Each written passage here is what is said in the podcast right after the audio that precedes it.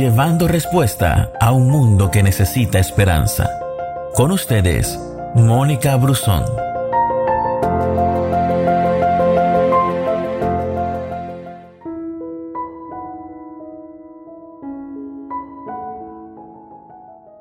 El que me hace justicia está cerca. Ahora, ¿quién se atreverá a presentar cargos en mi contra? ¿Dónde están mis acusadores? Que se presenten. Isaías 58 describe un momento perfecto en nuestras vidas, cuando nos hemos sentido perseguidos. ¿Estás viviendo tiempos de persecución? Pues ten presente que no estás solo. Encomienda al Señor tu camino y Él hará porque Dios es tu sol de justicia. Aunque pareciera que todo está perdido, recuerda que Él lleva tu causa y tus acusadores no aparecerán, se irán porque lo que tienen en tu contra desaparecerá. Mira, el rey David es un ejemplo de cómo fue perseguido.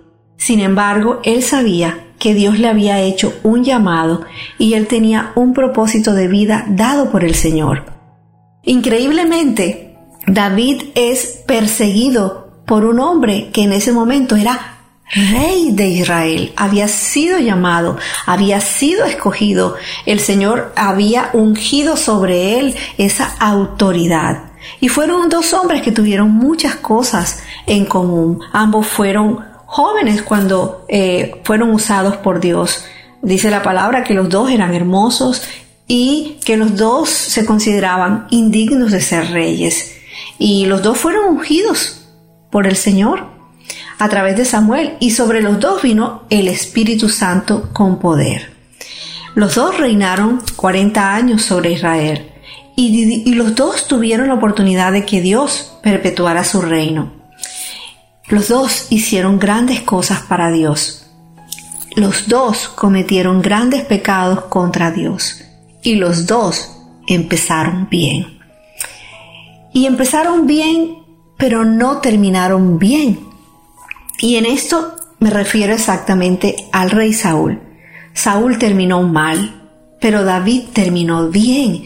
¿Y dónde estuvo la diferencia?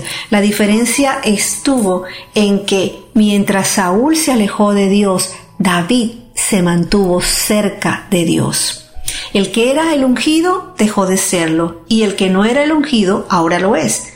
El cambio en Saúl y en David es muy notable.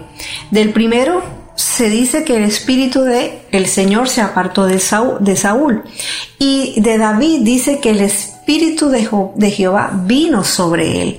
Mira, la diferencia también radica en que David aceptó el proceso de Dios mas Saúl no siguió los procesos. Cuando tú te mantienes cerca de Dios y eres consciente del propósito increíble que Dios tiene para tu vida, tú simplemente te dejas guiar por el Señor. Por causa de todo esto, ellos tuvieron un final muy distinto.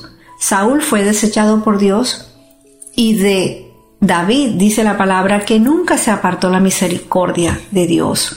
Mira, David fue un hombre que amaba al Señor, que actuaba conforme al Señor, cometió errores, pero también se arrepintió y Dios lo aprobó. ¿Por qué? Porque era un hombre comprometido con el Señor, se mantenía cerca de Dios. David tenía amor por la palabra. Saúl, en cambio, no confió en Dios.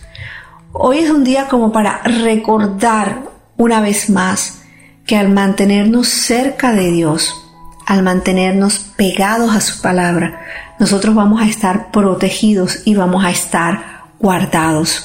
En medio de nuestras vidas vamos a tener procesos que vivir y vamos a tener que aceptar algunas cosas que en principio no van a ser agradables para nuestras vidas, pero al final del camino, al final del camino, Dios quiere que tú y yo terminemos bien. Y para terminar bien, el consejo es mantente cerca del Señor.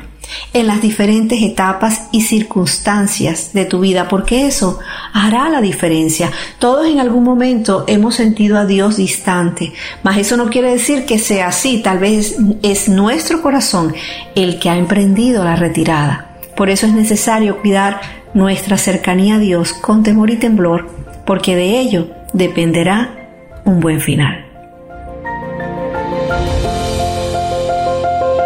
Gracias por escucharnos. No te pierdas ninguna de nuestras publicaciones. No olvides compartir este audio con todos tus amigos. Que Dios te bendiga.